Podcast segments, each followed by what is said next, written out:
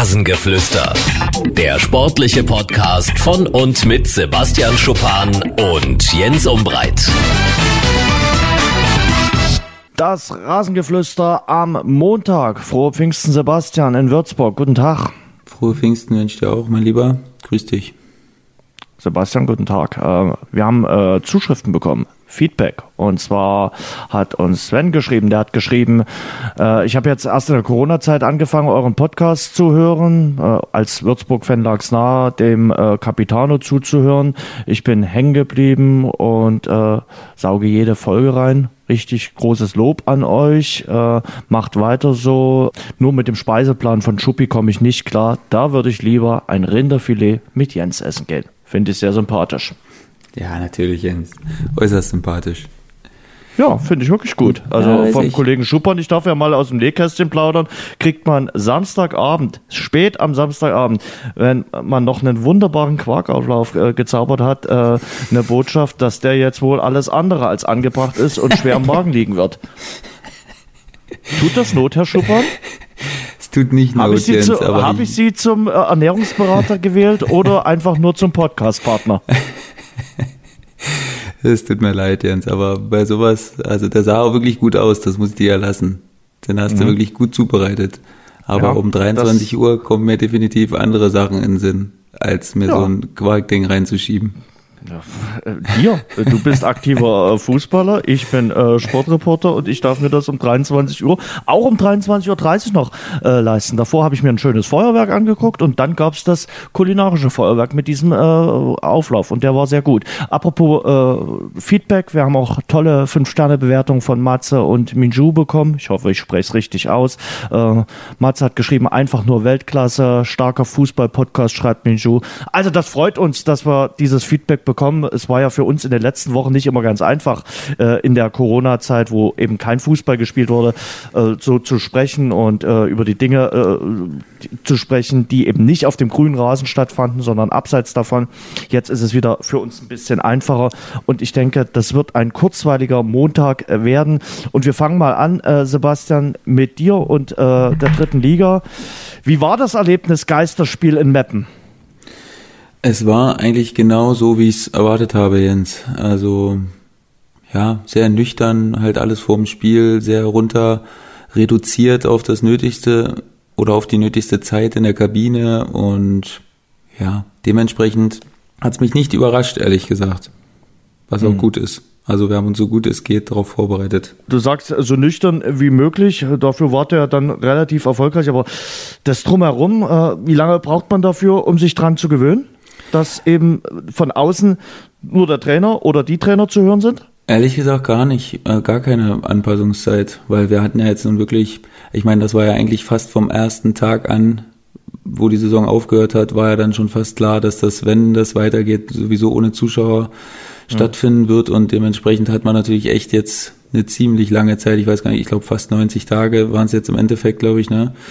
Ähm, und da hat man jetzt natürlich auch schon Zeit, uns vom Kopf her darauf vorzubereiten, was da jetzt kommen wird und ich glaube, das war auch einfach unsere Pflicht. Demnach sind wir auch Profis, uns darauf bestmöglich vorzubereiten. Und ja, ich kannte es jetzt schon von zwei Spielen davor, aber das war jetzt, konnte man jetzt nicht 100% vergleichen.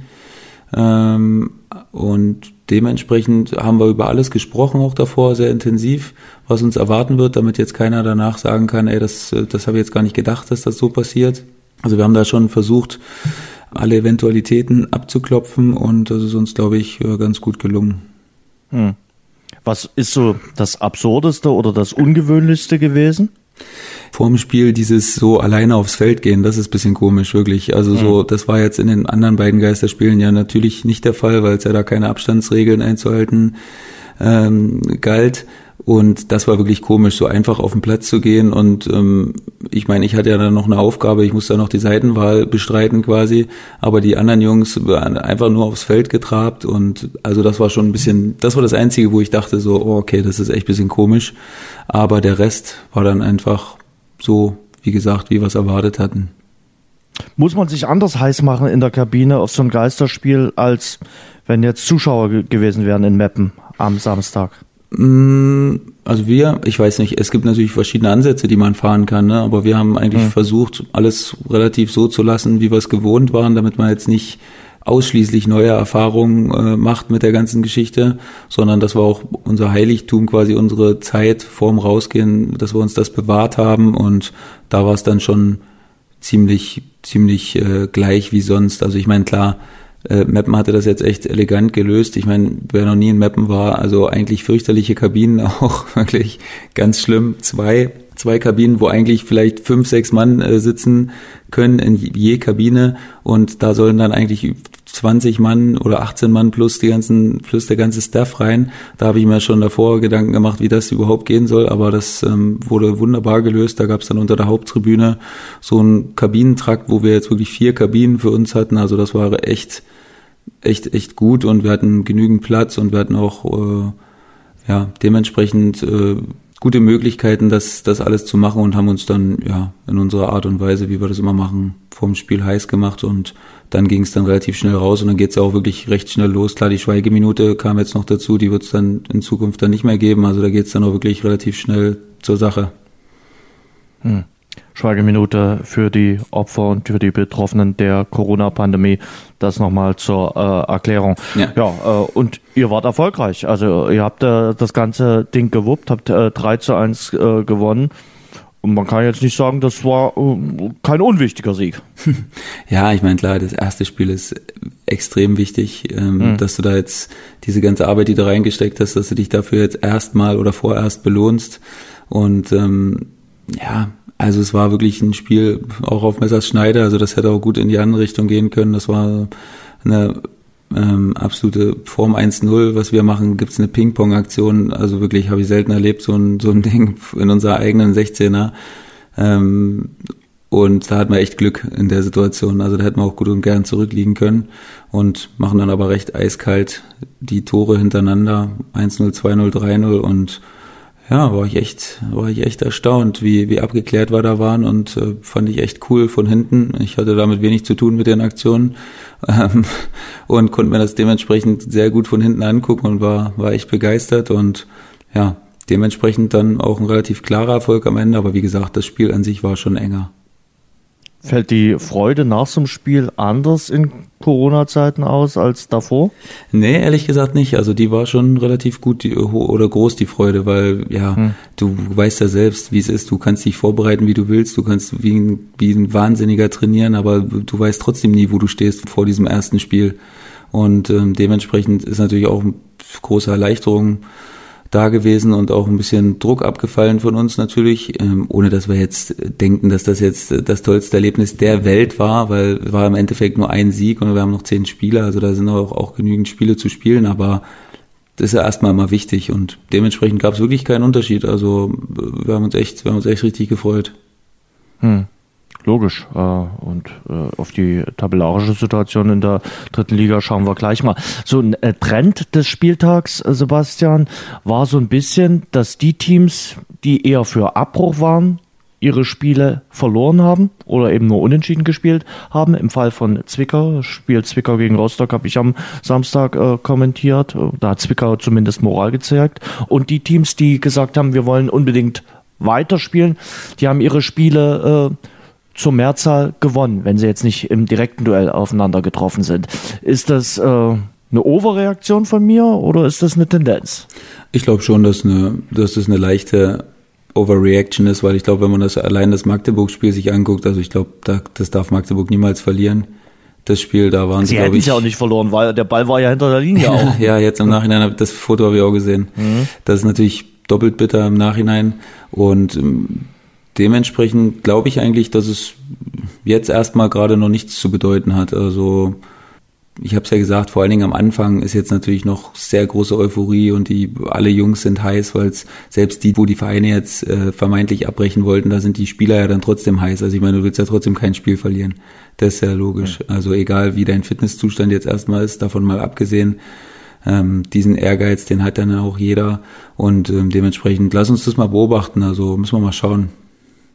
Aber ich glaube, wir können uns darauf festlegen, dass der FC Karl Zeiss Jena nach der 0 zu 1 Niederlage gegen Chemnitz, das Spiel fand ja bei euch in Würzburg statt, äh, jetzt kaum noch Chancen hat auf den Klassenhalt. Ähm, ich würde mal eine kühne Prognose wieder wagen, der FC Karl Zeiss Jena ist abgestiegen.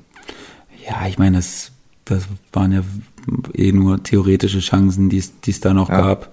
Und ähm, ja, dementsprechend ist das jetzt nicht, nicht ganz überraschend. Hm.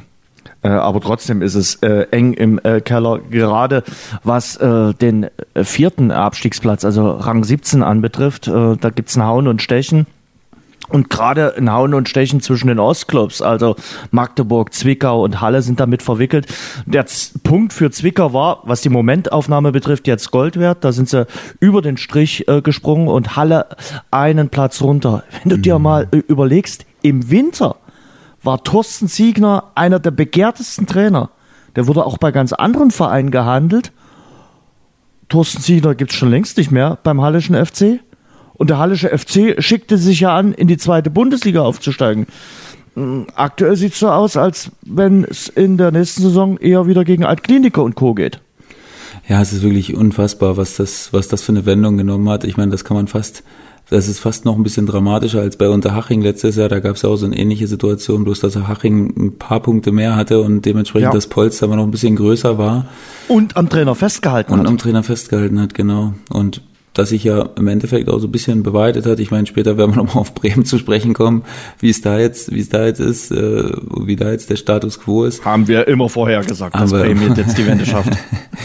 ähm, ja, also es ist es ist wirklich verrückt, aber das zeigt auch wieder wirklich, wie, wie eng diese Liga wirklich ist, ne? weil zwischen Halle und uns jetzt zum Beispiel sind es ja in Anführungszeichen auch nur elf Punkte. Also das ist jetzt natürlich schon ein Polster, aber trotzdem nicht viel. Ne? Also das ist. Willst du mir jetzt sagen, dass du noch Nee, ich meine, hast? wie eng die Liga trotzdem alle, ja. wie eng die beisammen sind trotzdem. Ne? Das, mhm. zwischen, das elf Punkte zwischen äh, einer Mannschaft, die sich äh, berechtigte Hoffnung machen kann, weiter oben dabei zu sein und die auf dem ersten Abstiegsplatz sind. Also dass da nur, dass da nur elf Punkte sind. Also, wenn du dir mal die Bundesliga anguckst, dann hat da, glaube ich, wer ist auf dem Relegationsplatz? Düsseldorf? Mit, Fortuna Düsseldorf. Mit 25 oder so und ähm, wer da, wer, wer kann da jetzt noch oben mitspielen? Gladbach, das sind wahrscheinlich 30 Punkte Unterschied oder so. Also ich meine nur, nur als Beispiel, wie, wie eng das ist. Gladbach hat 56, Düsseldorf ja. hat 27 Punkte. Genau, ja, also, knapp 30 Punkte. Also ich meine, ja. das ist schon, das zeigt schon allein, wie eng die Liga ist. Und ich meine, der Sieg von Münster macht die Sache auch nochmal prekärer. Ne? Also da geht's dann jetzt mittlerweile nicht mehr nur um den letzten Abstiegsplatz, sondern da geht's noch, da geht's jetzt mittlerweile um zwei Abstiegsplätze und das ist natürlich eine Sache, die viele nicht haben kommen sehen, weil Münster hat jetzt echt, echt stark performt in den letzten Wochen, auch vor Corona schon. Mhm. Und ähm, die haben sich jetzt auch so still und leise wieder rangerobbt. Mhm. Und äh, bei den Trainerdebüts oder bei den äh, zurückgekehrten Trainern, äh, der eine hat Erfolg gehabt, Oerding gewinnt in Mannheim mit 2 zu 1. Der andere, Oral, verliert 1 zu 2 gegen die U23 vom FC Bayern. Ja. Mhm. Hättest du mich vor dem Spieltag gefragt, ja, ich bin ja offen und ehrlich, äh, hätte ich es eher unter, äh, anders gesehen. Also hätte ich gesagt, na Mensch, Mannheim ist schon schwierig, auch äh, ohne Zuschauer äh, und hätte eher Ingolstadt da äh, als Sieger gesehen. Aber es ist anders gekommen. Ja, ist auch ein schwieriges, schwieriges Thema für mich, wenn ich drüber nachdenke, weil einerseits denke ich, ähm, es ist als Trainer echt nicht so leicht gewesen jetzt, ähm, weil du an, am Anfang hattest du nur Gruppentraining, da kannst du natürlich so gruppentaktische Sachen echt nicht so viel machen, ne? da konntest du wirklich nur vereinzelte positionsspezifische Anforderungen so ein bisschen trainieren. So, und dann hattest du so zehn bis, je nachdem, zehn bis zwölf, dreizehn Tage Mannschaftstraining, wo du maximal ein volles Testspiel machen konntest und vielleicht zwei halbe oder so. Und das ist natürlich echt schwer, da den Turnaround so wahnsinnig schnell zu schaffen. Ich meine, andererseits gibt's da Bruno Labbadia, der, der zeigt natürlich genau in die andere Richtung, der sagt, der zeigt, dass das gehen kann, aber ähm, ja, also da sollte man aber trotzdem nicht alle über den gleichen Kamm scheren, da sollte man schon mal ein bisschen, ein bisschen Zeit geben. Allerdings ist das natürlich was, das, was man eigentlich jetzt nicht hat in der Saisonphase, wo wir uns befinden. Und deswegen, ja, ist es natürlich äh, höchste Zeit, dass Ingolstadt da, da wieder punktet, klar. Naja, aus deiner Sicht können sie sicherlich auch noch die eine oder andere Niederlage kassieren, weil du sind ja jetzt einer von vielen Mitbewerbern. Sag mal, weil du es gerade angesprochen hast, äh, bei euch ist es ja jetzt wirklich äh, englische Wochen Ole. Äh, wird da überhaupt noch äh, ansatzweise richtig trainiert oder ist das im Grunde genommen Regeneration und dann äh, Abschlusstraining fürs nächste Spiel? Ja, also es kommt immer ein bisschen drauf an. Es gibt ja nur zwei Möglichkeiten. Entweder du hast drei Tage Pause zum nächsten mhm. Spiel oder vier. Und äh, ja, bei dreien ist wirklich fast gar nichts möglich. Also da musst du ja nur mal ein mal durchrechnen, am Tag nach dem Spiel das auslaufen. Dann hast du am nächsten Tag schon Abschlusstraining und dann spielst du wieder den Tag darauf. Also da geht eigentlich gar nichts, so gut wie. Und bei vier Tagen, da hast du wenigstens dann eine Qualitätstrainingseinheit vielleicht, die du mit reinnehmen kannst. Oder du versuchst halt mal einen Tag frei zu machen, ne? weil das ist vielleicht auch, das ist auch eine Sache, die man überlegen könnte, weil du hast dann natürlich sonst fünf, sechs Wochen gar keinen Tag frei, ist auch schwierig. Aber du kannst es ja eben fast gar nicht anders machen. Also es nee. ist ein, es ist eine Gratwanderung. Man muss, muss da auch das richtige Gefühl vom Trainer ist da entscheidend, wie er zu der Truppe steht und was er der Truppe dazugestehen mag. Um, ähm, da gibt's bestimmt auch keinen Plan, der immer funktioniert, aber da gibt's da gibt's einige Ansätze, die man verfolgen kann. Mal schauen, wie das, wie das laufen wird. Aber ja, also bei der ganz kurzen Geschichte mit drei Tagen, da ist wirklich fast nicht, fast nichts möglich. Hm. Dann lass uns mal äh, jetzt auf die Tabelle schauen. Äh, da ja Duisburg verloren hat gestern 2 zu 3 bei 1860 München, sind die zwar immer noch Tabellenführer, punktgleich mit Unterhaching, 47 Punkte. Und der KfC Uerding als Tabellenelfter 42 Punkte. Fünf Punkte zwischen Platz 1 und Platz 11. Na, herzlichen Glückwunsch. Ja, das ist wirklich Wahnsinn. Also, ja, ich habe es glaube ich schon letzte Woche gesagt, das ist eigentlich eine Schande, dass das nicht mit, ja. mit Zuschauern gespielt wird. Ja. Äh, so eine interessante Saison, aber ja, da braucht man jetzt auch nicht mehr rumjammern. Das wird nun mal nicht kommen für die restlichen Spiele und deswegen, ja, ich meine, an sich die Situation ist schon trotzdem trotzdem sehr, sehr spannend und es wird interessant zu sehen sein, wie lange diese große Gruppe noch aufrechterhalten werden kann, weil es gibt ja auch immer wieder direkte Duelle. Also es kann schon sein, dass sich in, in vier, drei, vier, fünf Spieltagen vielleicht eine kleinere Gruppe dann äh, mhm. rauskristallisiert, die es dann am Ende unter sich ausmachen wird. Es ist ein bisschen wie bei der Tour de France. Also es hat sich jetzt ein größeres Spitzenfeld gebildet, aber da wird äh, sicherlich sich noch so eine kleine Gruppe davonschleichen dann. Also es ist nicht damit zu rechnen, dass elf Mannschaften äh, am vorletzten oder letzten Spieltag äh, noch die Chance haben, auf einen der ersten drei Plätze zu kommen. Na, wahrscheinlich nicht. Nee, ich denke nicht. Also ich glaube, dass das auch aufgrund der der Duelle, die man gegeneinander hat, dann nachher nicht mehr möglich ist, aber das würde ja Doch, oder gleichzeitig, gleichzeitig würde es ja auch bedeuten, dass alle unten immer wieder weiter verlieren würden, wenn die oben mhm. gleichzeitig oder eben, ja, also es ist schwierig, ich glaube es einfach nicht, ich, ich glaube es ist schwer, dass alle da im Gleichschritt weiter marschieren. Na klar, du kannst wahrscheinlich auch durch so einen Zwischensport von zwei, drei Siegen hintereinander kannst du auch mal wieder ranrücken, selbst wenn du schon mal weg warst. Das halte ich echt für gut möglich, aber da wird sich schon nachher irgendwie eine kleinere Gruppe nochmal absetzen und dann ja, mal schauen. Hm. Wer ist denn so dein äh, Überraschungsteam, äh, wo du sagst, naja, auf die sollte man jetzt äh, vielleicht im Saisonendsport ein besonderes Auge werfen? Die Würzburger Kickers? Ja, weiß ich nicht. Da, da werde ich jetzt den Teufel tun und auf mich selbst oder auf uns selbst äh, zeigen. Also ähm, bei uns fühlen, kannst du es doch machen. Wir fühlen uns aktuell, glaube ich, ganz wohl in der Rolle, dass dass wir da eine der Mannschaften sind, die, denen man vielleicht am wenigsten zutraut. Also das ist das ist für uns okay. Damit können wir gut umgehen. Ähm, für mich aktuell echt eine Mannschaft, die richtig richtig heiß ist, ist 1860. Also mhm. die sind wirklich extrem gut drauf. Ich glaube, die haben jetzt seit 15 oder 16 Spielen nicht verloren. Und ähm, das ist echt eine Truppe, auch jetzt nach einem 2-0-Rückstand im ersten Spiel, da nochmal das Spiel komplett zu drehen, das zeugt schon auch von einer, von einer echt guten Teamchemie und naja, wenn wir das nächste Mal sprechen, dann haben wir schon gegeneinander gespielt. Ähm, ja. Weil das nächste Wochenende Spiel spielt ist, ja dort, genau, ne? Das nächste Wochenende spielen wir in München und dann kann ich dazu auch nochmal mehr sagen, wenn wir nochmal live uns abgetastet haben. Hm. Michael Kölner, muss man sagen, seit äh, November äh, 2019 im Amt, macht einen guten Job bei den Löwen. Ja, extrem gut, muss ich auch sagen. Auch Immer so noch ungeschlagen. Viele junge Spieler, auch gut entwickelt schon in der kurzen Zeit und ähm, die Jungs, die da waren, nochmal ein bisschen besser gemacht auch. Also da, man hat ja schon immer das Gefühl, dass auch Daniel Birovka einen guten Job gemacht hat. Ähm, ja. Aber das hat Kölner jetzt nochmal getoppt und ja, da kann man erstmal nur den Hut vorziehen. Also äh, auf jeden Fall. Äh, 1860 natürlich auch mit diesem ganz, ganz wichtigen Sieg jetzt äh, von dabei, von dabei auch die Spielvereinigung Unterhaching, die die, ich sag mal in Anführungszeichen, Pflichtaufgabe bei der SG Sonnenhof Groß Asbach mit 2 zu 0 gewonnen hat. Also äh, auch die sind äh, gut rausgekommen aus der Corona-Pause. Ja, Haching, also ich meine, das war eins der Spiele, was ich mir in den Highlights gar nicht angeguckt habe, aber da haben mir jetzt meine Jungs gesagt, dass das wirklich alles andere als klar war, dass da Groß Asbach Riesenchancen hatte und Haching mehr oder weniger ähm, aus ihren Chancen einen 100% Ertrag hatten. Und das ist jetzt so ein Ding bei Haching, die sind jetzt echt in so einem Flow, so das, was die letztes Jahr an Pech hatten in der Rückserie, das, äh, das haben sie jetzt so ein bisschen umgemünzt und da laufen echt viele Spiele für sich und das das ist auch schon mal erstmal ein gutes Zeichen, ähm, wenn das so ist. Und dementsprechend ist Haching natürlich auch ein ganz, ganz heißer Anwärter. Klar, wir haben jetzt mit Duisburg 47 schon. Das ist natürlich erstmal, erstmal ein Standpunkt, der gut ist. Mhm. Sebastian, ein gutes Pferd springt nur so hoch, wie es muss. Ja, ja, und, sowieso, äh, das klar. scheint die Spielvereinigung Unterharing zu machen.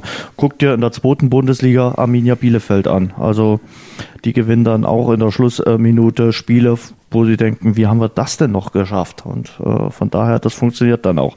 Äh, bevor wir zur zweiten Liga kommen, ähm, gucken wir noch äh, englische Woche bei euch. Ihr morgen gegen den ersten FC Magdeburg. Äh, ja, wenn ihr vorne dranbleiben wollt, äh, mhm. möchte er gewinnen. Ja, theoretisch muss jedes Spiel gewinnen, klar, aber Magdeburg ist ein sehr schwieriger, sehr schwieriger Gegner. Wirklich, weil die. Du redest schon wie ein Trainer. Nee, naja, ich meine, wenn du sagst, du musst, wenn du oben dran bleiben willst, dann du musst hier gegen jeden gewinnen, klar, theoretisch, aber ja. ähm, es gibt immer oh, echt in der dritten Liga wenig Spiele, wo du davor ausgehen kannst, okay. davon ausgehen kannst, dass du, dass du da sicher gewinnst, ne? Also das ist auch klar. Das, das ist einfach, das hat sich einfach so so stabilisiert in den letzten Jahren, dass auch die dritte Liga ein Albtraum für alle Sportwetten-Liebhaber äh, ist, weil man das einfach nicht, da kann man einfach nicht mit Sicherheit davon ausgehen. Und aber ja, es gibt eine ganz gute Quote. Also wie gesagt, äh, ihr habt eine gute Siegquote, 1,95. Also okay, das, das ist, echt gut. Mal, das ist jetzt nicht mal äh, richtig ausgeglichen. Äh, da gibt's äh, ausgeglichenere Spiele äh, an diesem Spieltag. Mhm. Ja, also nichtsdestotrotz habe ich echt auch Respekt vor Magdeburg, nicht nur allein, weil sie auch einen guten Kader haben in der Breite, also die können schon jetzt auch nochmal ein bisschen rotieren, wenn nötig oder wenn es der Coach dafür nötig empfindet und ja, mal schauen, also wir sind natürlich mega heiß und äh, wollen natürlich weiter reiten ähm, und müssen diese Hürde dann auf jeden Fall nehmen. Also ich bin, ich habe trotzdem schon jetzt richtig Bock aufs Spiel, aber klar, das wird trotzdem das wird trotzdem sehr, weil Magdeburg immer sehr physisch ist, sehr robuste Mannschaft und das sind immer sehr hart umkämpfte Duelle. Hm. Noch ein Wort äh, zum Samstag. Ich habe mir den FSV Zwickau angeschaut gegen Hansa Rostock. Hansa Rostock hat sehr souverän gewirkt. Äh, die haben 2 zu 0 geführt äh, in Zwickau. Und das sah alles aus, äh, als wenn äh, die Kogge die drei Punkte entführen könnte. Und dann der Anschlusstreffer hat sie komplett aus dem Konzept gebracht. Also muss man wirklich sagen. Also äh, da war alles dahin. Und äh, Zwickau holt sich dann den Punkt. Äh, es, aus meiner Sicht vor allem ein Punkt für die Moral, dass die wissen, okay, es funktioniert noch, wir können äh, noch Tore schießen, wir können noch punkten und ähm, ich glaube, dieser Punkt kann am Ende dem FSV noch richtig gut tun. Also das war ganz, ganz wichtig und äh, da haben sie in der zweiten Halbzeit dann vor allem äh, Moral bewiesen und der FC Hansa muss sich einfach in den Allerwertesten beißen, dass man ein Spiel, was man komplett im Griff hatte, so aus der Hand gegeben hat. Mhm. Also ich habe die Zusammenfassung auch gesehen und ja, also erstmal Respekt an Zwickau, weil im ersten Spiel ist sowas nicht so leicht äh, zu machen. Also generell nee. ist ein zwei Tore Rückstand natürlich nicht so leicht aufzuholen, aber ähm, mit der Situation dann so umzugehen, das zeugt schon echt von einer guten Moral, aber das weiß man ja in Zwickau eigentlich oder von Zwickau, dass die auf dieser Schiene immer gut unterwegs sind und ähm, dementsprechend würde ich jetzt auch echt viel darauf wetten, dass Zwickau das am Ende wieder schafft, weil die das einfach wissen, wie das Echt? funktioniert. Ja, ich würde schon sagen. Okay. Okay. Die wissen, wie das funktioniert. Die sind in der Situation jedes Jahr und ähm, für die ist das nichts Neues. Jetzt zehn mhm. äh, oder zehn Spieltage vor Schluss äh, da jetzt zu stehen, wo sie sind. Also ich glaube, die fühlen sich in der Situation, wenn man davon überhaupt sprechen kann, äh, noch am wohlsten von allen. Hm. Wie viele Botschaften hast du denn äh, Richtung Ostwestfalen am Samstag äh, geschickt oder gesendet bekommen? Also ich kann mir ja vorstellen, also wenn es die Mutter des Last-Minute-Siegs gibt, äh, dann war das vielleicht jetzt nicht die Mutter, aber zumindest die Schwiegermutter. Also der war ganz, ganz wichtig und kommt dann sicherlich auch in jedem Saisonrückblick vor, weil äh, dieses äh, 2 zu 1 von Arminia Bielefeld am äh, Samstag bei Holstein Kiel war fast ja der Aufstieg, also oder die Vorentscheidung im Aufstiegsrennen, oder? Ja, da muss schon eine Menge schiefgehen, muss man ehrlich sein. Also das Spiel jetzt und vor allen Dingen die letzten beiden Spiele, ne, da muss man jetzt echt, also das ist so ein wirklich, das ist dieser typische Fußballspruch, wenn du, wenn du diese zwei Spiele so bestreitest, in Hamburg, Latte, Pfosten, dreimal alleine vorm Tor der HSV und äh, Ortega hat das Ding, alles was drauf kam, hat er gehalten und was nicht, äh, was nicht zu halten war, hat der Pfosten oder die Latte gemacht. Und jetzt nochmal in ähnlicher Form, ich meine, erste Halbzeit waren sie extrem stark, zweite Halbzeit dann mhm. das Glück gehabt mit zweimal Aluminium und ähm, dann gewinnst du es in der Nachspielzeit, das ist natürlich ein gutes Zeichen, sagen wir mal. Also ich will jetzt auch noch nicht äh, den äh, Tag vor dem Abend loben, aber das ist echt ein gutes, gutes, gutes Zeichen und ich glaube, so zwei, drei Siege, dann bist du, dann bist du ganz sicher dabei. Ja, ohne dass du dir Gedanken im, im, machen musst die haben noch ein Spiel im Nachgang äh, zu bestreiten. Also äh, ja. von, von daher, es spricht sehr, sehr viel dafür, dass in Ostwestfalen äh, in der kommenden Saison wieder Erstliga-Fußball äh, gespielt wird und äh, dass Uwe Neuhaus seine Mission, endlich Erstligatrainer äh, zu werden, dort in Bielefeld dann äh, vollendet. Also ja. ich er hat sich auch, glaube ich, geschworen, äh, die Haare nicht zu schneiden, oder? Weil so lang, mit so langen Haaren habe ich ihn noch nie gesehen. Ich glaube, er hat sich so gesagt, bis, wir, bis erste Liga äh, feststeht, schneide ich mir nicht die Haare. Ohne dass ich es weiß keine Ahnung, was in Bielefeld mit den, mit den äh, Friseuren äh, da gerade passiert. Also da, da bist du besser informiert, sage ich jetzt ja. mal. Also äh, das weiß ich nicht, aber stimmt schon. Also hatte ich auch den Eindruck, auch wenn ich jetzt nicht ganz so sehr auf die äh, Frisuren von Arminia Bielefeld äh, geschaut habe. Aber ähm, Lass uns mal über die Verfolger sprechen. Äh, Stuttgart Zweiter mit 51 Punkten, Hamburg Dritter 49, Heidenheim Vierter 48. Ich glaube, dort können wir den Strich machen. Oder greift Darmstadt noch ein? Nein, kann ich mir nicht vorstellen. Also hätten sie gewinnen müssen gegen ja, Fürth, oder? Dafür sind sie auch zu. Ja, die waren jetzt schon relativ konstant, aber nicht nicht so, dass du da noch mal hm. rankommen würdest, weil es sind ja auch nicht mehr so viele Spiele. Ne? Das ist nee. vergisst man relativ schnell leider. Das ist wirklich nur noch fünf, fünf sogar nur offiziell ne? Ja. für die meisten Mannschaften. Ja. Und es gibt Mannschaften, die haben noch äh, acht Spieler, aber es gibt einen Großteil in der zweiten Liga, die nur noch fünf Spiele zu bestreiten haben. Ja, dementsprechend kann ich, kann ich daran einfach nicht mehr glauben und das wird echt ein, das wird echt ein spannendes Duell und ähm, klar, dadurch, dass alle jetzt gewonnen haben, wirklich die ersten vier, ja, wird es extrem spannend und ich glaube, ich weiß nicht, nur Heidenheim spielt, glaube ich, noch gegen, hat noch direkte Duelle ja, quasi. Den HSV. Mit, mit Hamburg, genau. Und der Rest wurde dann, glaube ich, schon ausgespielt. Ja, also äh, kommt es auf die Spiele gegen die vermeintlich kleineren Mannschaften an oder die, die mit weniger Punkten ausgestattet sind. Lass uns mal den Hamburger SV äh, besprechen. Führen 2 zu 0 in Stuttgart, äh, kriegen in der Schlussphase dann noch das Gegentor, verlieren das äh, Spiel mit 2 zu 3. Ähm, das macht ja irgendwas mit einer Mannschaft, hat zumindest dazu geführt, äh, dass sie äh, den Torhüter gewechselt haben. Torhüterproblematik will ich später auch noch mit dir besprechen. Ähm, und dann gewinnen sie mal gerade so gegen äh, Wien Wiesbaden äh, mit äh, 3 zu 2. Äh, manchmal denke ich mir, na nicht, dass äh, der, der Hamburger SV auch in dieser Saison so das, das Nervenflattern, äh, den Streifen in der Hose im Saisonendsport bekommt. Streifen, ja. Ähm, ja, im Endeffekt muss ich dir ganz ehrlich sagen, ob jetzt äh, knapp oder nicht, also jetzt denkt schon da keiner mehr dran, wie es, warum das knapp war oder nicht. Du hast die drei Punkte und das ist extrem wichtig.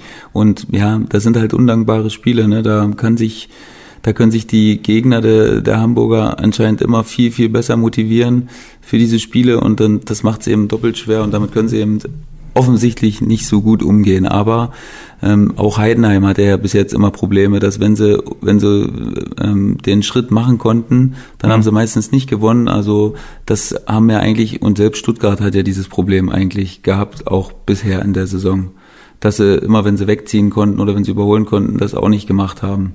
Und deswegen ähm, würde ich die Ausgangssituation relativ gleich betrachten, ehrlich gesagt. Und ich bin wirklich sehr uneinig darüber, ähm, wer das, wer das am Ende machen wird, das Rennen.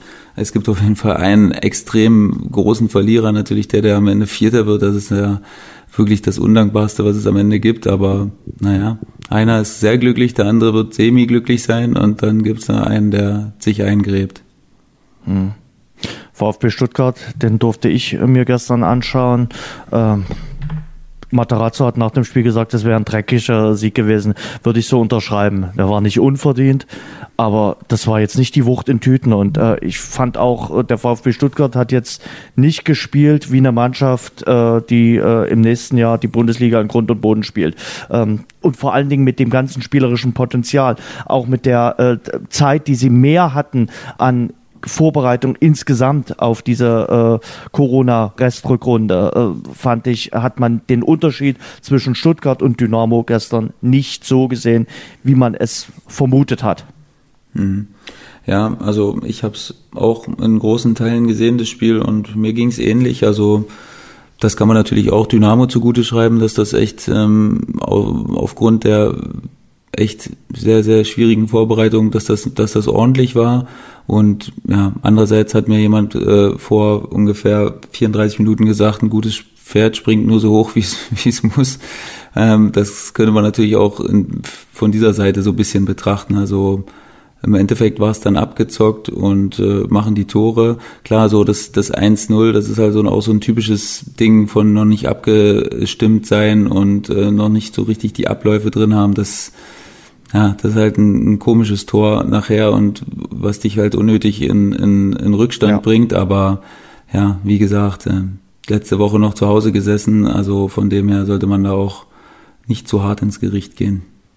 Nö, äh, überhaupt nicht. Was jetzt Dynamo Dresden anbetrifft, äh, war das mehr, als ich äh, erwartet hatte. Muss ich wirklich so sagen. Ich habe die Mannschaft noch gar nicht so weit gesehen. Defensiv war da schon eine Struktur wieder zu erkennen, muss man absolut sagen.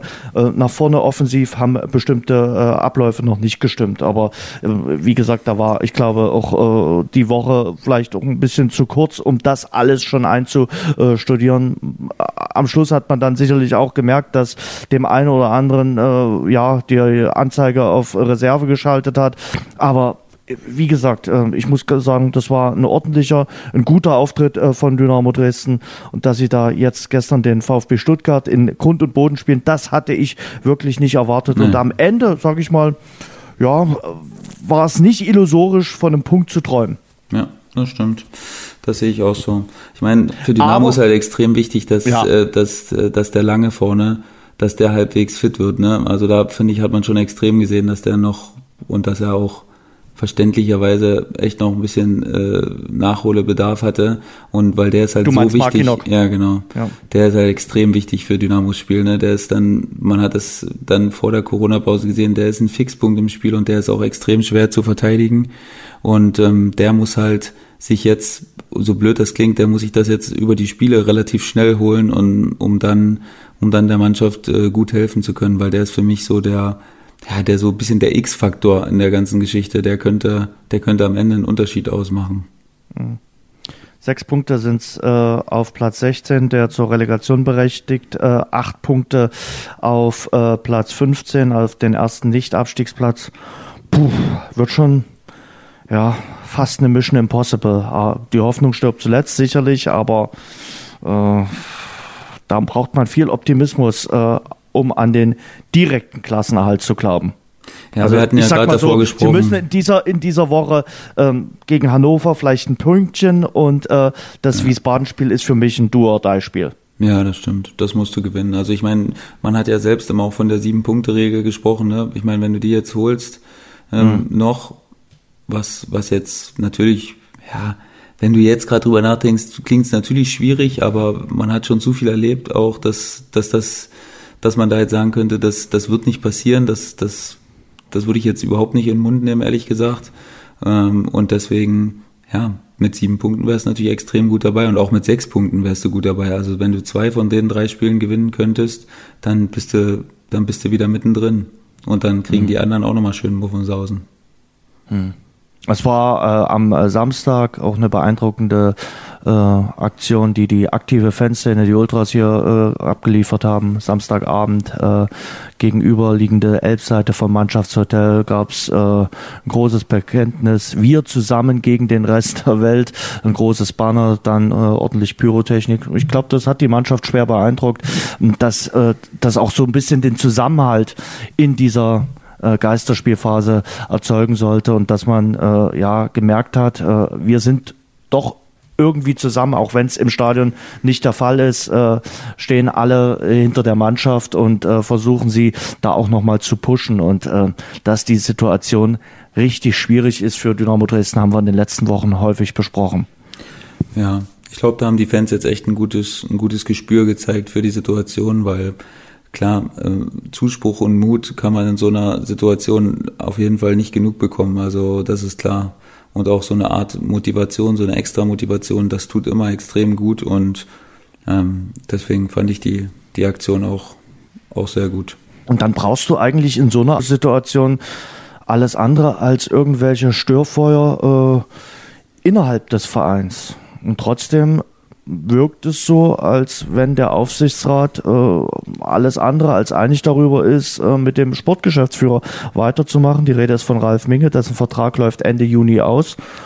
Und man konnte sich noch nicht äh, einigen mit äh, Minge auf irgendeinen Zeitpunkt äh, zu verlängern. Und äh, das sorgt hier in Dresden für größten Gesprächsstoff. Ich, meine Meinung ist, Ralf Minge ist ein, ein, ein ganz entscheidender, ein wichtiger Faktor für diesen Verein in den letzten Jahren gewesen. Nicht nur als Spieler, als Trainer äh, und als äh, Sportgeschäftsführer, sondern er ist die Identifikationsfigur. Und Identifikation kannst du dir nicht kaufen. Das siehst du bei so vielen Vereinen, wie wichtig äh, Identifikationsfiguren, die den Verein in- und auswendig kennen, die den eingesaugt haben wie ihre Muttermilch, wie wichtig das ist. Und äh, wenn man mit so einem nicht weitermacht, oh, dann finde ich das schwierig. Auf der anderen Seite weiß ich auch, dass Ralf Minge Fehler gemacht hat, aber wer macht keine Fehler? Also äh, von daher, ähm, klar, äh, die sportliche Situation, die kann man ihm sicherlich anrechnen. Und die haben wir hier hinlänglich äh, besprochen im äh, Rasengeflüster, dass äh, sicherlich nicht immer äh, die glücklichste Wahl bei den Trainern äh, gewählt wurde oder dass er sicherlich auch immer ein bisschen ja, defensiv agiert hat bei der einen oder anderen Spielerverpflichtung. Auf der anderen Seite hilft das jetzt auch dem Verein, dass er finanziell relativ solide dasteht in dieser Corona-Krise. Und deshalb ähm, ja, mein, meine Stimme findet eh kein Gehör, aber ich fand, äh, was Markus Kocinski auch über Ralf Minge gesagt hat, ziemlich gut, ziemlich treffend. Aber im Aufsichtsrat gibt es offenbar sehr, sehr konträre Meinungen.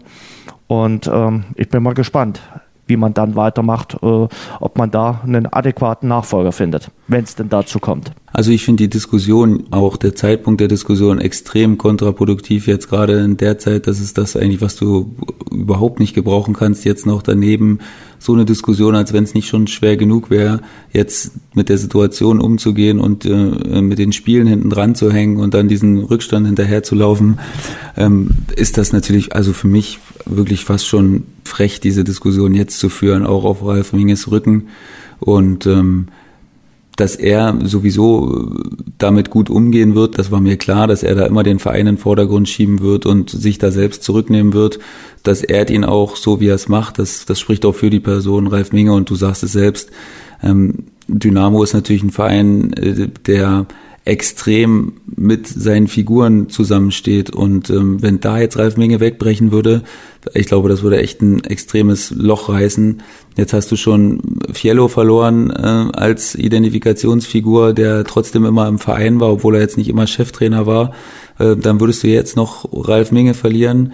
Also wer ist denn da noch da, mit dem, mit denen sich die Fans dann richtig, richtig toll auseinandersetzen können und an dem man sich auch reiben kann und mit dem man auch sagen kann, mit dem haben wir geile Schlachten geschlagen. Also da fällt mir, da fällt mir nur noch Harty halbwegs ein, aber selbst dessen Vertrag läuft auch aus, oder? Hm, läuft so. auch aus, ja. dann sagen wir mal, verlierst du den vielleicht auch noch. Und ja, und dann ist dieses schöne Gefühl äh, schon halbwegs dahin. Und klar, ist mir auch klar, dass man schon jemanden finden könnte, aber so leicht äh, ist das nun mal auch nicht, weil Ralf Menger hat das extrem gut moderiert, die ganze Geschichte, und hat auch immer wieder die richtigen Töne gefunden in den richtigen Situationen. Und deswegen, ähm, selbst wenn man die Diskussion führen wollte, dann hätte man das doch auch ein bisschen verschieben können, weil jetzt ist gerade wirklich, also da hat ja auch Ralf Menger andere Sorgen, als sich jetzt gerade darüber Gedanken zu machen. Ja, also aus meiner Sicht hätte man das äh, sicherlich auf einen späteren Zeitpunkt verschieben können müssen. Hätte jetzt gesagt, okay, wir verlängern den Vertrag erstmal von mir aus um, um, um ein Vierteljahr, setzen uns dann zusammen und ähm, dann finden wir eine Lösung. Und ich finde es auch, äh, ist ja andiskutiert worden, äh, ob er jetzt den neuen einarbeiteten Vertrag bis September bekommt. Aber äh, ist es das dann wert? Also wenn man, wenn jemand so lange in einem Verein drin war, ihm dann noch das Gnadenbrot zu geben, ich glaube, hm. das hat ein Ralf Minge nicht nötig. Das und äh, wie gesagt, ich, ich frage mich da, wie, wie weit denken da Menschen, die in so einem Aufsichtsrat sitzen, aber äh, das müssen die dann mit sich selbst ausmachen. Es ist nicht unsere Geschichte, äh, Sebastian. Wie du schon gesagt hast, man würde sicherlich jemanden finden, weil Dresden ist immer noch ein, ein äh, gutes Pflaster, ein interessantes Pflaster, aber ähm, ob der dann das mitbringt, was man alles von einem Sportgeschäftsführer verlangt, aber eben auch von jemandem, der im Verein moderieren muss, unterschiedliche Gruppen zusammenbringen muss, dickes Fragezeichen. Ja. Erste Bundesliga. Ich wollte mit dir eigentlich, äh, weil wir beim HSV waren, ähm, auch nochmal das Thema Torwartwechsel besprechen. Schalke hat es ja jetzt zum vierten Mal gemacht. Nübel, Schubert, Schubert, Nübel, Nübel, Schubert. Ähm, so richtig viel gebracht hat es nicht, wobei man sagen muss, Nübel konnte nichts dafür. Also den Schuss von Bittenkur, den hätte nicht mal Neuer gehalten. Ter ja. Stegen hätte ihn vielleicht über die Latte noch gekratzt. Ja, auf jeden Fall hätte er den gehalten, Jens. Ganz sicher. Fuß, Nein, mal ganz ehrlich. vielleicht sogar. Siehst du? Ähm, ich sag mal so, ähm, Jetzt haben die wieder den äh, Torhüter gewechselt. Ich vergleiche das ja immer im American Football, da tut sich ein Team auch schwer, den Quarterback, den Stammquarterback rauszunehmen. Das macht man wirklich auch erst nach fünf, sechs Spielen, wenn man richtig äh, schlecht war und äh, dann sagt, okay, äh, der bringt jetzt momentan nicht die Leistung, der wirft eine Interception nach der anderen. Und ähnlich ist es doch auch beim Fußball. Man tut sich doch richtig schwer, einen Torhüter rauszunehmen. Ähm, du hast das vor ein paar Wochen schon mal so erläutert. Da gibt es sicherlich auch so einen Grundgrummeln bei den Abwehrspielern oder in der gesamten Mannschaft, dass es Zeit wird zu reagieren? Ja, also Torhüter ist ein extrem schwieriges Thema, wie ich immer finde, weil es ist nun mal so, dass eine Eingespieltheit mit dem Torhüter zusammen, also die ist durch nichts zu ersetzen. Wenn du weißt, ey, du kannst auch mal höher stehen, weil der Torwart, der nimmt dir die Bälle weg oder bei Flanken, selbst wenn du dich mal verschätzt, dann hast du dieses gute Gefühl, dass, dass der Torwart dir das Ding runterpflücken wird und dass der auch mal deine Fehler ausbügelt. Ähm, und deswegen ist es wirklich, also vor allen Dingen auf Schalke, elendig mittlerweile. Also dieses Hin und Her, ich glaube, das verunsichert die Torhüter im Endeffekt mehr, als es mhm. ihnen bis jetzt was gebracht hat. Ähm, dann wäre ich auch eher ein Freund der Variante, durch tiefere Tiefen zu gehen und um nachher vielleicht gestärkter äh, hinauszugehen. Aber es bringt ja, es hat ja beiden nachweislich nichts gebracht. Also mhm. beide waren wenn sie wieder drin gestanden haben, nicht mit Selbstvertrauen gekennzeichnet und haben dementsprechend auch nicht den Rückhalt geboten, den sich dann der Trainer und Verein, Fans, Mannschaft versprochen hatten. Aber vielleicht kann man das auch nicht immer erwarten. Das ist auch eine andere Sache. Ne? Vielleicht, das sind halt auch beides noch sehr junge Torhüter trotzdem. Ne? Also Nübel ist 23 und Schubert ist 20, oder? Hm. Ähm, also, ja, schwierige Situation äh, für Schalke und also extrem, extrem eklig im Moment. Und äh, es passt natürlich auch dazu, dass, dass die Mannschaft ihn dann auch mal nicht, als Torwart ist es auch einfach mal schön, dann so ein Spiel zu haben, wo du einfach fast gar nichts aufs Tor kriegst, wo du einfach dir so das Selbstvertrauen holst, dass du mhm. nur ein paar Bälle runterpflückst oder mal einen Schuss äh, in die Mitte kriegst oder so, oder so einen dankbaren, wo du angeschossen wirst. Und sonst hält dir die Abwehr das Ding sauber, aber da ist natürlich, hat jeder gerade sein Süppchen am Köcheln und äh, keiner wird der Situation Herr und Schalke ist für mich wirklich eins, also das, das kann man nicht hinterblicken, dieses, dieses ganze Thema. Auch jetzt, mhm. also Bremen hat ja nun wirklich in den letzten Wochen keine Bäume ausgerissen, ne? Und hat in Freiburg mit viel, viel Glück gewonnen, aber jetzt haben sie wirklich aber äußerst verdient gewonnen. Und Da musst du dir dann Punkte spätestens Gedanken machen. Ja. ja. aber lass uns, lass uns mal bei Schalke bleiben, lass uns auch mal bei Markus Schubert äh, bleiben, äh, der ja nun hier äh, von Dynamo äh, gewechselt ist zu Schalke 04 mit einigen Nebengeräuschen, äh, gehofft hatte, dass er sich als Bundesliga-Torhüter etablieren kann. Das ist jetzt mal gründlich schiefgegangen und ich habe schon von anderen hoffnungsvollen Torhütern gehört, auch auf Schalke, Giefer, Wellenreuter, die es dort nicht geschafft haben und die in der Versenkung verschwunden sind. Das ist jetzt eine ganz verzwickte Situation auch aus meiner Sicht für Markus Schubert. Ja, total. Ich meine, man kann, man kann jetzt nicht sagen, dass er keine, nicht genug Chancen hatte. Also ich meine, er hat schon viele Spiele gespielt jetzt und ja, hat halt leider immer wieder ähm, Situationen gehabt, wo man dachte, das hätte er besser machen können. Und da ist die erste Liga halt auch ein extrem hartes Geschäft. Ne? Also da wird auch nicht lange rumgeeiert. Äh, da werden die Fehler dann auch natürlich in der Presse nochmal extrem breit getreten, vor allen Dingen nochmal bei so einem Verein wie Schalke.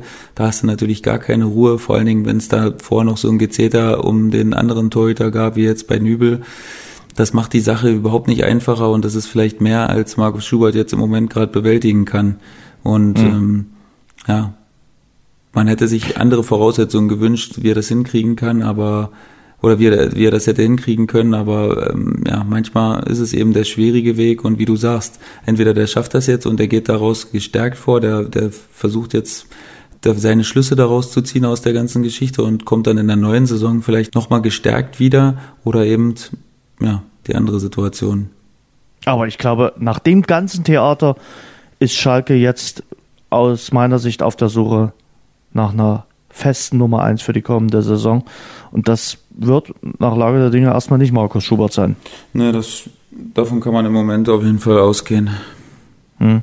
Wie siehst du denn, äh, wird ja von einigen jetzt schon beschrieben, äh, die äh, Möglichkeit, dass Schalke 04 aufgrund der aktuellen Serie elf Spiele ohne Sieg das ist die zweitschlechteste Negativserie äh, von äh, Schalke 04 in der Bundesliga-Geschichte. Ich glaube, 1993 waren es mal zwölf Spiele.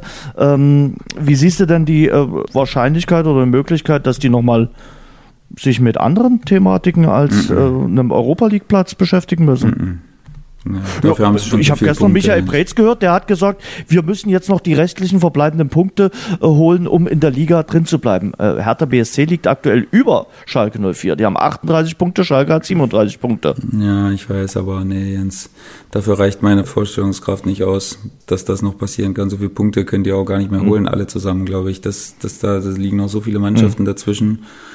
Ähm. Aber, aber Jochen Schneider, ich habe den, den Sportvorstand neulich gehört, der hat gesagt, okay, ja, wir versuchen jetzt die Saison irgendwie zu Ende zu bringen. Das ist ja auch quasi schon so ein Abschenken gewesen. Du sendest damit ja auch ein Signal an die, an die Mannschaft. Das war indirekt natürlich auch eine ja, Jobgarantie für David Wagner, den Trainer, aber irgendwie fand ich, war das dann auch ein Signal, äh, naja, im Grunde genommen, dieses Jahr wird nicht mehr viel gehen. Ja, also meiner Meinung nach wäre es auch jetzt das völlig falsche Signal, äh, David Wagner dafür äh, nur verantwortlich zu machen, weil ich glaube, dass es da an grundlegenden Sachen in der Mannschaft fehlt und vielleicht auch an Typen, die man einfach gerade nicht mehr hat auf Schalke. Da muss man auch ehrlich sein. An wem zieht sich die Mannschaft hoch, wenn es da jetzt gerade nicht läuft? Wer ist es? Vielleicht muss man da einfach nochmal ein, zwei Spieler verpflichten, die die absolut über die Mentalitätsschiene kommen und die auch Leute sind, die andere mitnehmen.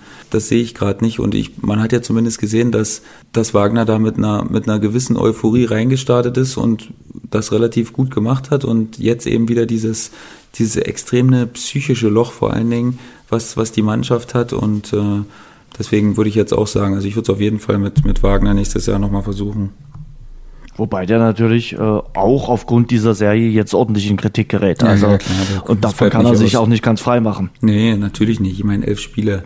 Das ist aber für mich wird es jetzt wirklich mal äh, an der Zeit sein, da diese absoluten jeden Stein umzudrehen, also auch bei den Spielern. Aber nachher. das haben sie doch schon hundertmal gemacht, alle Steine um dieser Welt umgedreht. Ja, aber die Mannschaft ist ja trotzdem Steine, noch, noch ähnlich wie letztes Jahr, muss man, muss man ja trotzdem sagen. Also ist, ist das jetzt so eine andere Mannschaft als letztes Jahr? Ist es ja, eigentlich fast dieselbe? Ich, ich will deine Illusion nehmen, deine Schalke-Illusion. Ich glaube, das Geld auf, auf, auf Schalke das ist ein bisschen äh, knapp bemessen. Also ich glaube, wegen Schalke 04 wird die, die Bundesliga so fortgesetzt, weil die die Kohle dringend nötig hatten.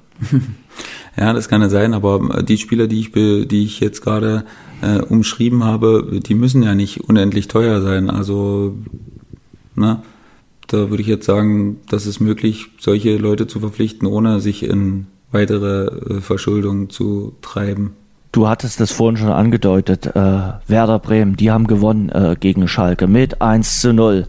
Und am Mittwoch gibt's das Spiel Bremen gegen Frankfurt. Und wenn da Bremen gewinnen sollte, dann stehen sie auf äh, Platz 16. Und äh, ja, wenn sie sogar einen höheren Sieg einfahren, einen Kantersieg sage ich jetzt mal, können sie sogar auf einen Nicht-Abstiegsplatz äh, klettern. Also äh, Torverhältnis Mainz minus 25, Bremen minus 29. Wer hätte das gedacht? Na, wir beide hatten es immer im Gefühl, dass äh, Bremen zur großen Aufholjagd im, im, imstande ist. Ja, aber ich finde es auch ehrlich gesagt cool, jetzt nochmal für die Spannung in der Liga, ähm, weil jetzt oben ja so ein bisschen alles gegessen ist. Da klar geht es natürlich nochmal um den oder um die Zongkarte, wer den Zong mhm. Euroleague äh, ziehen muss von den vier Mannschaften. Aber sonst ist ja jetzt nicht mehr zu viel Spannung äh, gewesen und deswegen finde ich gut, dass die Tür jetzt nochmal aufgemacht wurde. Und ich gönn's jetzt Bremen auch trotzdem, auch allein, weil sie jetzt, weil ich ja immer ein Verfechter davon bin, auch mal an Trainern festzuhalten, auch wenn es nach außen hin ähm, unsinnig erscheint, ähm, dass sie das jetzt nochmal schaffen äh, würden. Das, das würde mir jetzt echt gefallen. Auch wenn ich es immer noch nicht glauben kann und auch immer noch nicht so richtig an Bord bin bei der ganzen Geschichte. Ähm, ja, das Spiel ist natürlich jetzt extrem wichtig, ne? das, äh, das Nachholespiel. Wenn du das gewinnst, dann sind ganz viele Mannschaften wieder mit drin, die eigentlich schon dachten, dass sie überhaupt nichts mehr damit zu tun haben. Und ähm, da kommt mein neuer Abstiegsfavorit ins Spiel. Union Berlin. Ja. Ja, die kommen mit den Geisterspielen gar nicht zurecht. Ja, ich sage, die holen keine, die, die holen keine drei, vier Punkte mehr. Also wenn das ist, das ist wirklich ein absolut, absolutes Zusammenkommen von ungünstigen Umständen, die jetzt gegen Union sprechen und man kann nur hoffen, dass irgendwie keine Ahnung, noch ein, zwei Spiele vielleicht irgendwie gewinnen, aber ich im Moment, also die müssen hoffen, dass Bremen auf jeden Fall das, das Spiel verliert gegen Frankfurt und dass sie dann irgendwie noch dieses Polster behalten und ja, aber sonst ist das jetzt wirklich so, wo ich sage, das ist der Verein, wo ich sage, da würde ich jetzt gerade eine Außenseiterwette drauf platzieren, dass die das, Liebe dass die Unioner, ich kann werden. euch ich kann jetzt nur empfehlen, spielt diese Podcast in der Kabine ab und äh, schwört euch, dem Schuppan zeigen was. Dem zeigen nee, was und dem zeigen wir eine Marke. Und auf der anderen Seite Sebastian Schuppans Prognosen. Ja, naja, das ist doch der bessere sag, Ansatz, Jens. Ich sag das ist mal der bessere so. Ansatz. okay, dann nehmen wir mal ich jetzt eher Wobei die ein oder andere äh, äh, Prognose ist ja auch eingetreten. Letzte Woche hat der Kühn behauptet, ja, ich denke mal, die Bayern werden sich durchsetzen. Und Knapp einen Tag später hat er mir Knapp, ja, habe ich auch gesagt. Wahnsinn, Wahnsinn, äh, toll. Äh, Chapeau, also ich ziehe den Hut, den ich jetzt nicht aufhab. äh, weil wir über Trainer gesprochen haben, ähm, ein Wort noch zu Bruno Labbadia, weil du gesagt hast, ich finde es gut, wenn Vereine an ihrem Trainer festhalten.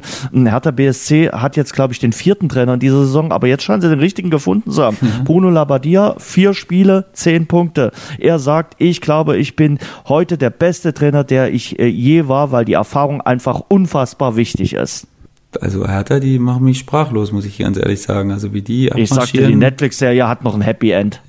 Anscheinend, ja. Also das ist wirklich, ich bin auch echt ein bisschen begeistert, muss ich, muss ich ehrlich sagen. Und ich bin wirklich gespannt, wie es jetzt gegen Dortmund ist, weil das ist jetzt der, das ist jetzt so der Prüfstein schlechthin, der jetzt noch kommt. Und wenn sie da, wenn sie da jetzt den Dortmund dann auch, selbst wenn sie es nicht gewinnen, aber wenn sie den so gut Paroli bieten, wie, wie man das jetzt erwarten könnte, dann bin ich echt noch begeisterter von der, von der Geschichte und auch wie sie spielen und wie sie, wie sie Fußball spielen, das, das macht mir echt Freude und das, dass ich das mal über Hertha sage, das, das habe ich auch nicht gedacht noch vor einem halben Jahr. Und ne, ich bin echt, bin echt ein Fan. Mittlerweile sind es ja nur noch vier Punkte nach äh, Europa, also ja, warum nicht? Ob, wenn die anderen nicht, wenn die anderen nicht wollen, dann. Ja.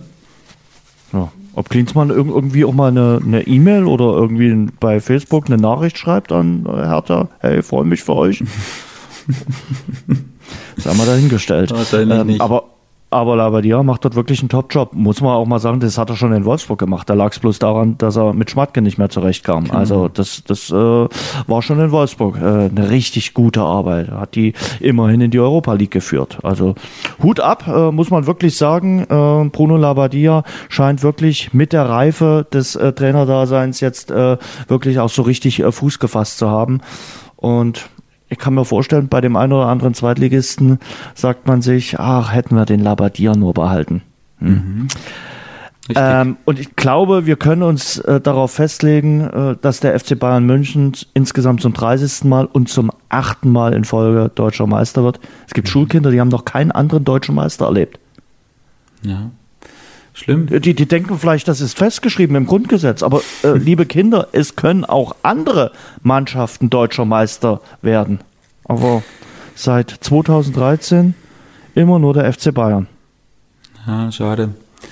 Schade, schade. Wie das schade? Also es, es war ja jetzt nicht, es ist ja nicht unverdient. Also sie haben ja nicht unverdient in Dortmund gewonnen. Sie haben jetzt in den letzten Jahren, äh, glaube ich, nie unverdient den Titel gewonnen. Aber, nee, das stimmt schon. Aber gerade deswegen. Aber für die Qualität äh, und, und, und, für, für die, das, das Ansehen der Liga und dass es jetzt schon wieder so früh entschieden ist, ist es, glaube ich, alles andere als äh, schön. Das muss ich dir recht geben. So.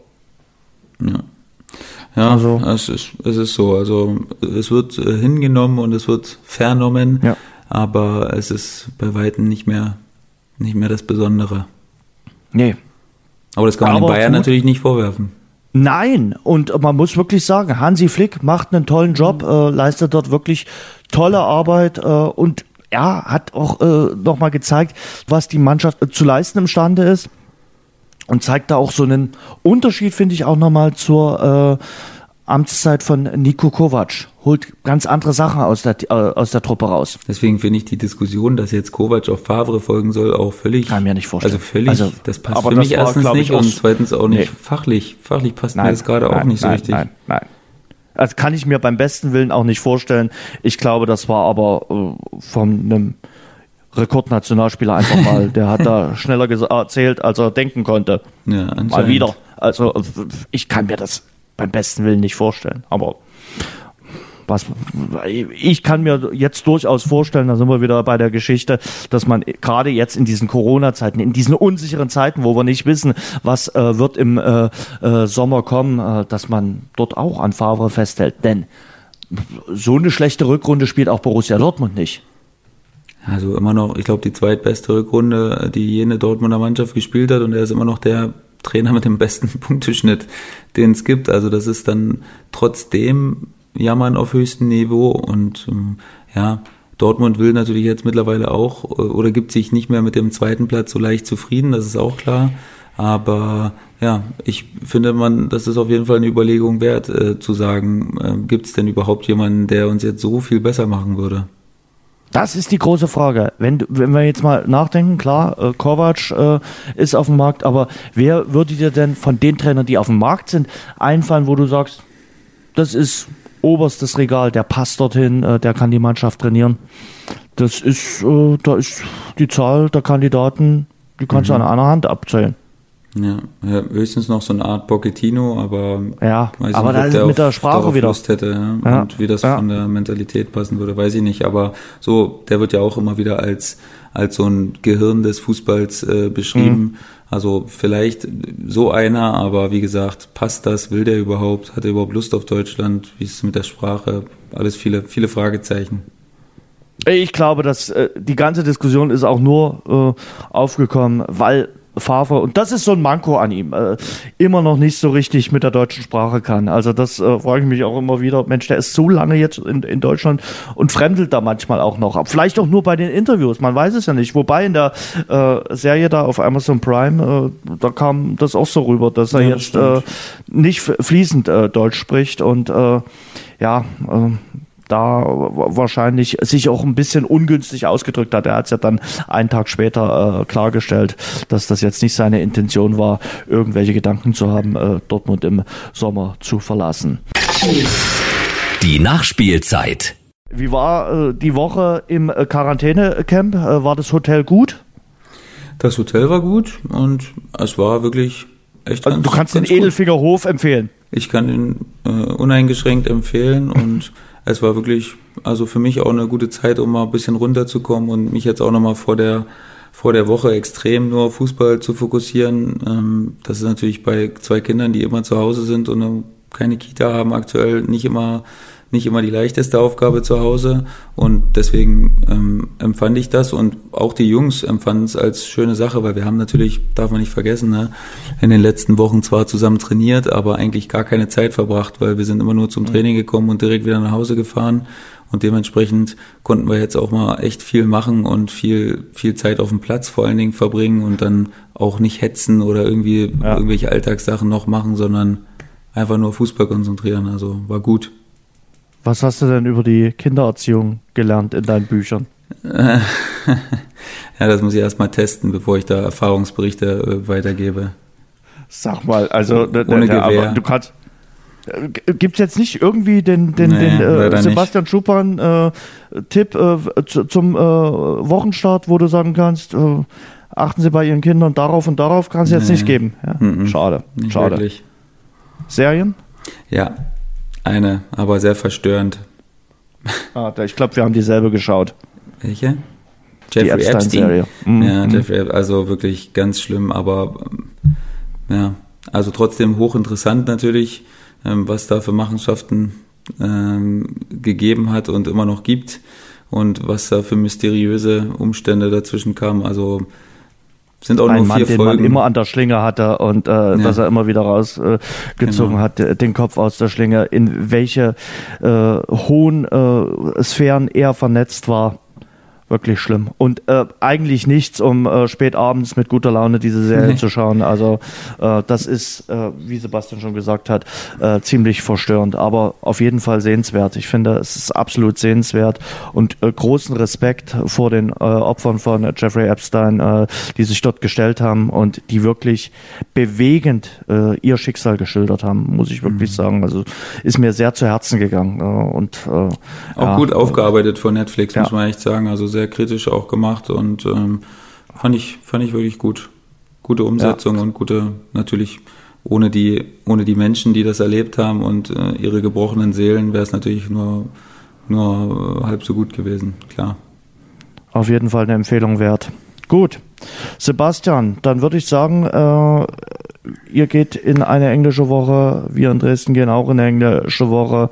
Ähm, Dresden bekommt es mit Hannover 96 und dem SVW in Wiesbaden jeweils auswärts zu tun. Deine Aufgaben lauten Magdeburg zu Hause und 1860 München auswärts. Und Ja. die nächste Verabredung haben wir dann am kommenden Montag. Darauf freue ich mich. Ich wünsche dir einen guten Start in die Woche. Pass gut auf dich auf und vielleicht gibt es uns ja dann nächsten Montag so einen ersten Erziehungstipp, wenn Ja, du den in der vielleicht. Praxis ausprobiert hast. Alles klar, Jens. Bis dahin. Mach's Ciao. gut, mein Lieber. Ciao. Das war das Rasengeflüster für diese Woche. Bis zum nächsten Montag. Und denkt dran, abonniert uns bei AudioNow, Spotify, Apple Podcast oder überall dort, wo es gute Podcasts gibt.